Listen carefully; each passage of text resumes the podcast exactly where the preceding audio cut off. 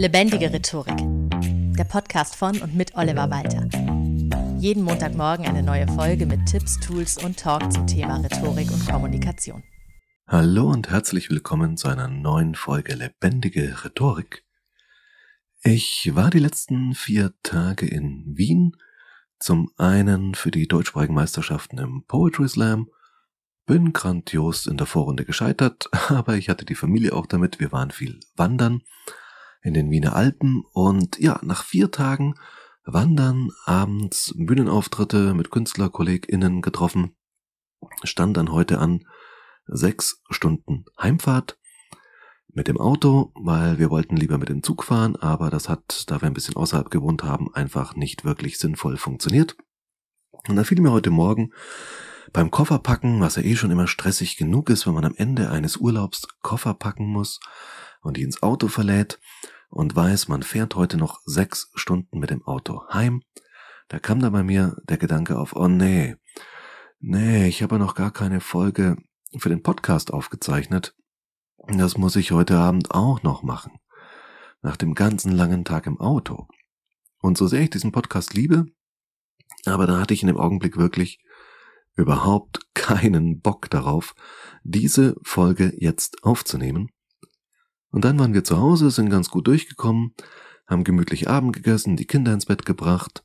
Meine Frau und ich haben uns ein Glas Apfelsider eingeschenkt und uns noch ein bisschen hingesetzt gemütlich. Und ja, jetzt bin ich hier und habe richtig Lust darauf, dir etwas über Rhetorik zu erzählen.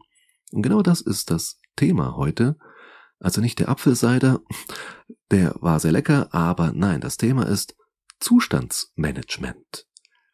Denn das ist ein Thema, das für die Rhetorik unglaublich wichtig ist und trotzdem in den meisten Rhetorikratgebern gnadenlos vernachlässigt wird. Was meine ich mit Zustandsmanagement? Also klären wir erstmal, was sind denn eigentlich Zustände? Wir alle haben Zustände und zwar ständig. Also es geht uns immer irgendwie.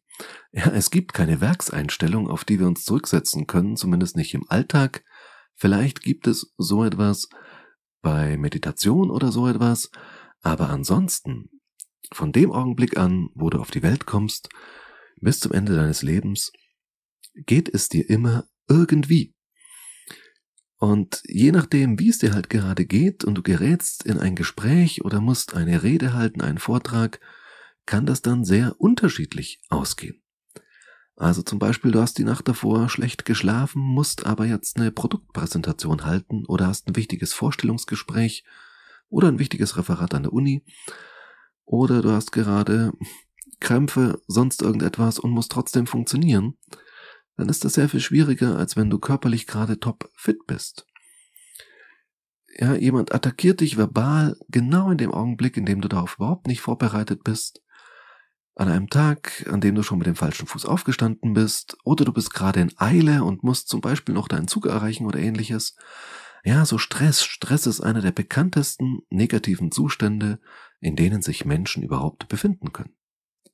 Der Zustand nach einem großen Döner in der Mittagspause ist wieder ein ganz anderer. Und ich würde diesen Zustand jederzeit einem Stresszustand vorziehen. Aber dennoch kann er eben hinderlich sein. Das ist so dieses, was man auch auf den Seminaren erlebt, habe ich so oft bei Trainings. Die Leute kommen aus der Mittagspause und haben so dieses klassische Suppenkoma, nennt man es auch, oder Fresskoma. Alle sitzen da so. Und auch ich musste zum Beispiel für mich erst bei Reden herausfinden, was gut funktioniert. Also wie lang vorher sollte ich gegessen haben? Anfangs war ich so nervös und konnte den halben Tag über gar nichts essen und so nach sieben, acht Stunden ohne was zu essen auf den Beinen dann eine Rede halten, ist eine verdammt schlechte Idee. Da war es wirklich knapp mit einem Kreislauf bei mir ein paar Mal und dann habe ich immer vorher gegessen, aber zu kurz vorher. Dann war ich eben in diesem Suppenkoma so komplett vollgefuttert und ich habe für mich festgestellt, für mich ist ideal, wenn ich nicht zu schwer esse, so eineinhalb bis zwei Stunden vor einem Auftritt, bevor ich vor Menschen spreche. Das ist so ideal. Das kann bei dir natürlich wieder ganz anders sein. Genauso beim Thema Müdigkeit. Also da bin ich eigentlich gar nicht anfällig. Das liegt vielleicht dran an dem Hobby eben mit Poetry Slam, Comedy, Kabarett. Da ist man oftmals auf drei, vier Tagestouren, bei denen man so gut wie gar nicht schläft, wenn es blöd läuft oder wenn es gut läuft, je nachdem, wie man sehen mag, und trotzdem jeden Abend auf der Bühne funktionieren muss und funktionieren will. Und da habe ich überhaupt keine Probleme mit. Also Müdigkeit ist für mich überhaupt kein Thema. Aber ich kenne viele Menschen, für die ist dann Müdigkeit, wenn man die Nacht vorher nur drei, vier Stunden geschlafen hat, wirklich sehr, sehr heftig, dann damit klarzukommen. All das auch mit Trinken oder ist es eine gute Idee, wegen der Nervosität, wenn du Raucher oder Raucherin bist, kurz vorher noch eine Zigarette zu rauchen? Oder ist das eher für die Stimme und die Atmung eine schlechte Idee? Ja, und hilft ein Bierchen oder Weinchen zur Entspannung? Oder ist es nicht eher eine schlechte Idee, vorher Alkohol zu trinken? Das sind alles Dinge, die musst du für dich selber rausfinden und da kann man ruhig ein bisschen experimentieren. Da reden wir jetzt aber immer noch über die körperlichen Zustände. Genauso haben wir aber ja auch alle mentale Zustände. Natürlich hängen die zusammen. Wenn es mir körperlich nicht gut geht, schlägt sich das aufs Mentale durch und wenn es mir gerade auf der Gefühlsebene nicht gut geht, kann sich das auch körperlich irgendwie auswirken. Völlig klar, aber trotzdem behandeln wir sie mal ein bisschen getrennt, denn was dir in Sachen körperlicher Zustand gut tut, das ist jetzt gar nicht mal so komplex, das lässt sich einfach durch Trial and Error sehr gut rausfinden. Das kannst du ein bisschen erproben. Wann ist es ideal, dass du gegessen hast? Wie viel solltest du mindestens geschlafen haben? Und so weiter und so fort. Dann kennst du deine körperlichen Schwächen, auf die du acht geben musst, um trotzdem optimal in ein Gespräch, einen Vortrag oder eine Präsentation zu gehen. Aber oftmals ist es eben gerade der mentale Zustand, der Probleme macht. Das Thema Stress hatte ich schon angesprochen. Man spricht da auch sehr gerne vom sogenannten Stuck State, also man steckt fest. Das ist sozusagen das Gegenteil vom vielbeschworenen Flow.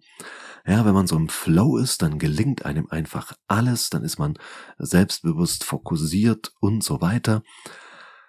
Und wenn man im Stuck State ist, dann ist man eben eher unkonzentriert, abgelenkt, gestresst, müde, lässt sich sehr leicht auf die Palme bringen und Wut ist dann auch nicht immer gerade sehr hilfreich. Ja, und das Ganze äußert sich dann auch in der Körpersprache. Zum Beispiel, wenn du sehr müde oder gestresst bist, hast du vielleicht eine sehr aggressive Körpersprache oder es schlägt wieder ins andere Extrem um und du bist sehr unterwürfig in dem, was du nonverbal aussendest. Oder du sprichst zu laut oder zu leise viel zu langsam und so ein bisschen vor dich hinstotternd, oder du brichst in einen totalen Redeschwall aus und nervst jeden damit. Ja, das kann sich also sehr unterschiedlich äußern. Du verhältst dich vielleicht zu aufdringlich oder ziehst dich ganz in dich zurück und bist komplett introvertiert in dem Augenblick. All das kann von deinem Zustand abhängen. Also kenne ich bei mir selber. Ich bin an sich schon ein sehr offener Mensch, der gerne auf andere zugeht, aber wenn mir gerade nicht danach ist, wenn ich so in meinen eigenen Gedanken hänge, dann wirke ich auf andere auch mal sehr introvertiert und sehr zurückgezogen. Und Menschen, die mich nicht so gut kennen und dann beide Zustände erleben, sind dann manchmal so ein bisschen verwirrt. Ja, das kommt wirklich sehr stark darauf an, in welchem mentalen Zustand du bist, was du auf andere ausstrahlst. Und nun wäre es natürlich toll, wenn wir dem nicht einfach ausgeliefert wären, unseren mentalen Zuständen, wie es uns gerade geht, sondern wenn wir da vielleicht irgendwas tun könnten. Und das ist das Schöne. Wir können was tun. Du kannst tatsächlich ganz bewusst positive Zustände herstellen. Ja, du kannst es ein Stück weit trainieren, in Anführungszeichen, dich in einen guten, positiven, ressourcenvollen Zustand zu bringen und damit auch zum Beispiel den Blackout, den gefürchteten, zu vermeiden. Denn der Blackout ist ja so der Stuck State schlechthin, das Feststecken. Alles, was du vorbereitet hast, alles, was du dir überlegt hast, all das ist plötzlich weg. Dein Kopf ist einfach leer und du stehst da, jemand greift dich verbal an und normalerweise, wenn du gerade gut drauf bist, würdest du diese Person einfach problemlos verbal niederbügeln. Aber jetzt stehst du da, äh, äh, äh, äh, äh, und bist komplett überfordert und zwei Minuten später, wenn der Blackout vorbei ist, denkst du dir, ja, genau das hätte ich so sagen müssen. Wie kannst du also genau das verhindern und dich in erwünschten positiven Zustand bringen? Falls du noch gar nicht glaubst, dass das überhaupt möglich ist, sei dir gesagt, du hast das garantiert schon öfter gemacht. vielleicht unbewusst und rein zufällig, aber es ist garantiert schon passiert. Also stell dir vor, du bist gerade schlecht gelaunt, warum auch immer, dir geht's nicht gut. Und dann kommt zum Beispiel im Radio oder in deiner Playlist plötzlich einer deiner absoluten Lieblingssongs, mit dem du vielleicht auch noch irgendetwas Bestimmtes verbindest. Eine ganz besonders tolle Erfahrung im Urlaub oder mit einem Menschen, der dir sehr wichtig ist, oder du warst auf dem Konzert der Band, das ist so deine Lieblingsband, und plötzlich kommt der Song, bei dem die Stimmung damals auf dem Konzert so richtig am Siedepunkt war. Und sofort fängst du an, beim Beat mitzuwippen, bekommst ein Lächeln auf die Lippen und fühlst dich sofort besser, nur weil du diesen einen Song gehört hast. Ging mir heute auch ein paar Mal so auf der sechs Stunden Heimfahrt. Da hatten wir dann so einen österreichischen Radiosender gefunden. Will jetzt keine Schleichwerbung machen, aber es war 88,6 oder 88.6, keine Ahnung. Die spielen so Classic Rock und da kamen halt auch so ein paar Lieder, die dann schon so richtig Laune machen. Und meine Jungs gingen auf der Rückbank voll ab, ich habe laut mitgesungen und dann geht's einem gleich besser, dann ist auch eine sechs Stunden Autofahrt plötzlich wieder wunderbar zu ertragen. Und wenn du ein musikaffiner Mensch bist, dann wird das bei dir funktionieren. Unglaublich viele Menschen nutzen Musik für bestimmte Zustände. Also zum Beispiel haben ja viele Menschen, die Sport treiben, auch für den Sport, zum Laufen, zum Radfahren, eine Playlist, die einen dann auch antreibt. Also das ist dann nicht unbedingt in dem Augenblick irgendeine sanfte Ballade oder so klassische Klaviermusik, sondern beim Laufen ist es dann eben auch was, was zum Rhythmus des Laufens passt, was einen so ein bisschen antreibt, bisschen Energie gibt. Abends beim romantischen Dinner haben dann die wenigsten Menschen Hyper Hyper oder Death Metal laufen.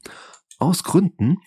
Ja, und je nachdem musst du eben für dich herausfinden, welche Musik tut's für dich, mit welcher Musik fühlst du dich wohl, was, welches Lied bringt dich sofort gut drauf. Und manchmal tut's auch sowas wie ein Stück Schokolade. Ja, Schokolade ist wunderbar, um Stress, Frust und so weiter abzubauen oder zumindest ein bisschen erträglicher werden zu lassen. Die Serotoninausschüttung durch das Essen von Schokolade ist tatsächlich wissenschaftlich nachgewiesen und Serotonin ist das sogenannte Glückshormon. Was schade ist, ich habe das extra für dich getestet. Die Serotoninausschüttung ist nicht proportional zur Menge der Schokolade.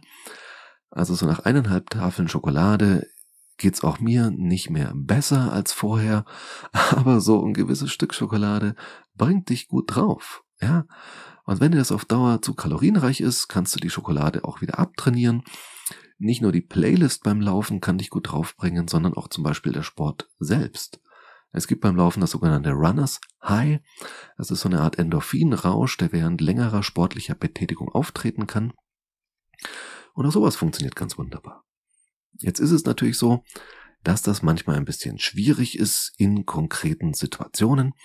Wenn dich jemand jetzt zum Beispiel verbal angreift oder du in einer lebhaften Diskussion bist, dann kannst du ja nicht sagen, äh, du, warte mal kurz, zwei Minuten 54, so lange geht mein Lieblingssong, oder eine Schokolade panisch, so eine Notfallschokolade panisch aus der Tasche ziehen und schnell aufmampfen und sagen, hm, gleich, das Serotonin wird gleich wirken. Nein, auch wegsprinten ist keine praktikable Lösung. Das heißt, es ist gut, wenn man noch andere Möglichkeiten hat, mit dem eigenen mentalen Zustand ein bisschen zu spielen, den ein bisschen zu trainieren. Und da gibt es eben so klassische Mentaltechniken, wie zum Beispiel auch die positiven Affirmationen. Also es gibt diesen schönen Satz von Henry Ford, ob du glaubst, du kannst etwas oder ob du glaubst, du kannst es nicht, du wirst in beiden Fällen Recht behalten. Soll jetzt nicht heißen, dass du, wenn du nur ganz fest daran glaubst, der Schwerkraft trotzen und fliegen kannst. Andererseits haben Menschen wie die Gebrüder Wright oder Otto Lilienthal ganz fest daran geglaubt, dass es möglich ist, dass der Mensch fliegen kann und haben es nur deshalb geschafft, entsprechende Flugapparate zu bauen, die die moderne Luftfahrt eingeleitet haben. Ja, das heißt, diese positiven Affirmationen, wenn du in der Lage bist, dir selbst Zweifel einzureden, dann kannst du dir auch selbst diese Zweifel wieder ausreden. Du kannst dir selbst solche Affirmationen sagen wie ich schaffe das oder ich bin kreativ oder ich lasse mir nichts gefallen oder ich bleibe ruhig und gelassen. Und es ist erstaunlich, wenn du dir das sagst und wenn du dabei noch halbwegs überzeugend bist, kann das wirklich funktionieren und dich auch in einen entsprechenden Flow bringen aus einem Stuck State heraus. Eine schöne Möglichkeit dabei ist auch das Dissoziieren. Also ist das Gegenteil zu assoziieren. Also assoziieren heißt ja, man geht voll in eine Situation, in ein Gefühl rein. Das ist sozusagen, naja, mal so gesagt bei Ego-Shootern, ja, diese POY-Perspektive. Du siehst das Erleben direkt durch die Augen des Protagonisten oder der Protagonistin. Und bei manchen Spielen kannst du aber auch zwischen dieser First-Person und der Third-Person-Perspektive umschalten. Das heißt, du siehst dann die Figur, die du spielst, im Spiel herumlaufen aus einer Vogelperspektive. Und es kann dir auch helfen, das Kopfkino so anzuschalten und sozusagen mental aus dir selbst herauszutreten und dir so vorzustellen, okay, ich betrachte mir jetzt die Situation von mir mit dieser anderen Person zusammen, wie wir in diesem Raum sitzen, aus der Vogelperspektive. Und das hilft oftmals, das Ganze nicht mehr ganz so emotional zu sehen, ein bisschen herauszutreten. Es gibt tatsächlich eine Studie von einem Herrn Cross an der University of Michigan und der hat nachgewiesen, dass seine ProbandInnen reflektierter über ihre Probleme nachgedacht haben, wenn sie von sich selbst in der dritten Person gesprochen haben. Oliver Walter kann das nur bestätigen, dass das tatsächlich funktioniert. Probier das gerne mal aus und sprich von dir selbst in einer emotionalen Situation, zumindest im Kopf, für dich in der dritten Person oder wenn du über ein Problem mit einer anderen Person nachdenkst, wie du das kommunikativ lösen könntest, und du sprichst natürlich von dieser Person in der dritten Person, dann sprich auch mal von dir selbst in der dritten Person und lass dich überraschen, ob es dir dann nicht viel besser gelingt, eine Lösung für das Problem zu finden. Darüber hinaus gibt es natürlich noch viele, viel komplexere Mentaltechniken, die ich dir aber an der Stelle nicht erläutere, Ganz einfach, weil da eine gewisse Gefahr drin liegt. Manche Mentaltechniken sind nicht so einfach umzusetzen.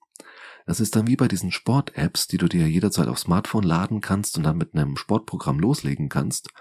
Und dann kommen da so Übungen vor wie einbeinige Kniebeugen, also diese Pistol Squats. Und denkst du, ach, das mache ich mal. Und hast eigentlich keine Ahnung, wie das genau funktioniert, außer diese kurze Grafik, die es dir verdeutlichen soll.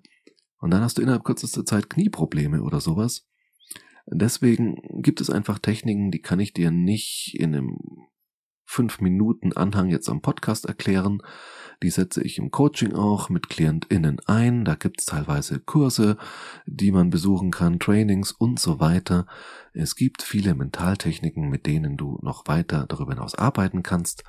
Aber wenn wir zur Hausaufgabe der Woche schon mal kommen wollen, dann möchte ich dich ganz herzlich einladen, die simplen Techniken, die ich dir hier angesprochen habe, einfach mal auszuprobieren. Sowas wie, wenn du auf der Fahrt bist zu einem wichtigen Gespräch, dein Lieblingslied zu hören oder noch ein kleines Stück Schokolade zu essen oder wenn du weißt, da steht heute ein schwieriges Gespräch an, gehe ich rechtzeitig vorher, dass ich auch noch duschen kann, vorher laufen oder mache sonst meinen Lieblingssport und dann bin ich auch wieder entspannter im Gespräch. All solche Dinge können helfen, um deinen Zustand ein bisschen zu steuern und dich in einen Zustand zu bringen, der es dir erlaubt, deine vollen kommunikativen Ressourcen im Gespräch, im Vortrag, in der Präsentation, im Product Pitch oder was auch immer voll und ganz rüberzubringen. So. Kurze Zusammenfassung. Wir sprachen über körperliche Zustände, die du beeinflussen kannst und über mentale Zustände, die sich immer äußern können als Stuck States, als Feststecken in einem negativen Zustand und als Flow, in dem es dir einfach gut geht. Und ich habe dir ein paar Möglichkeiten gezeigt, die du vielleicht unbewusst und zufällig schon in der Vergangenheit genutzt hast und die du vielleicht einfach noch viel bewusster einsetzen solltest, damit du all das, was du rhetorisch und kommunikativ kannst, auch wirklich umsetzen kannst. Denn genau das ist ja das Wichtige, das theoretische Wissen auch umzusetzen, sozusagen die PS auch auf die Straße zu bringen. Lass mich gerne wissen, wie dir das gelungen ist unter feedback at rhetorikpodcast.de. Für heute erstmal vielen Dank fürs Zuhören und bis zum nächsten Mal. Das war Lebendige Rhetorik, der Podcast von und mit Oliver Walter. Jeden Montagmorgen eine neue Folge mit Tipps, Tools und Talk zum Thema Rhetorik und Kommunikation. Wenn du Oliver Walter als Experten für lebendige Rhetorik buchen möchtest, schau doch mal auf www.walter-oliver.de.